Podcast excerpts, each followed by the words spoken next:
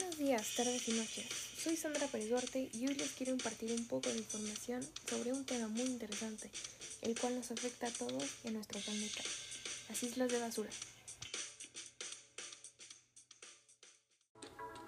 Te estarás preguntando, ¿qué son las islas de basura? Hay cinco islas de basura en nuestros océanos. Algunas de estas tienen el tamaño de Francia, Alemania y España juntas.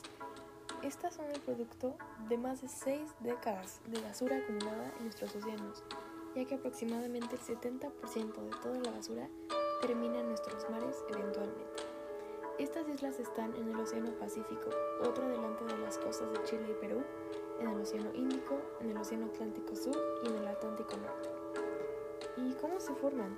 Se forman gracias a giros oceánicos, que provocan la acumulación durante mucho tiempo de la basura de todo el mundo en extensas balsas flotantes, conocidas como islas. Los giros corresponden a sistemas de corrientes rotativas, que son impulsados también por los vientos. Hay cinco giras subtropicales principales ubicados en los océanos Pacíficos, Atlántico e Índico. ¿Y cómo se puede disminuir o solucionar este problema? Varios países han comenzado a tomar decisiones más prohibitivas en relación con la producción de plástico de un solo uso, como Canadá o Kenia.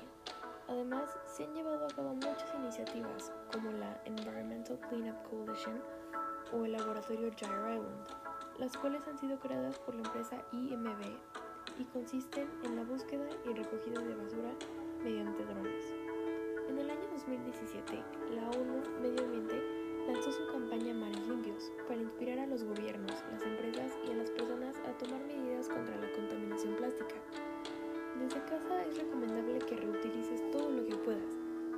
usando latas para plantar semillas, usando botellas de vidrio más de una vez o hacer manualidades con botellas vacías de plástico.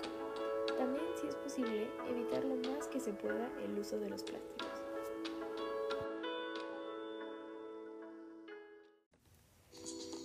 nos unimos a esta causa y hacemos nuestra parte, estoy segura de que podremos acabar con él, salvando nuestro planeta de las próximas generaciones. Bueno, esto ha sido todo por hoy. Me despido y recuerden, futuro no es desechable. Hasta luego.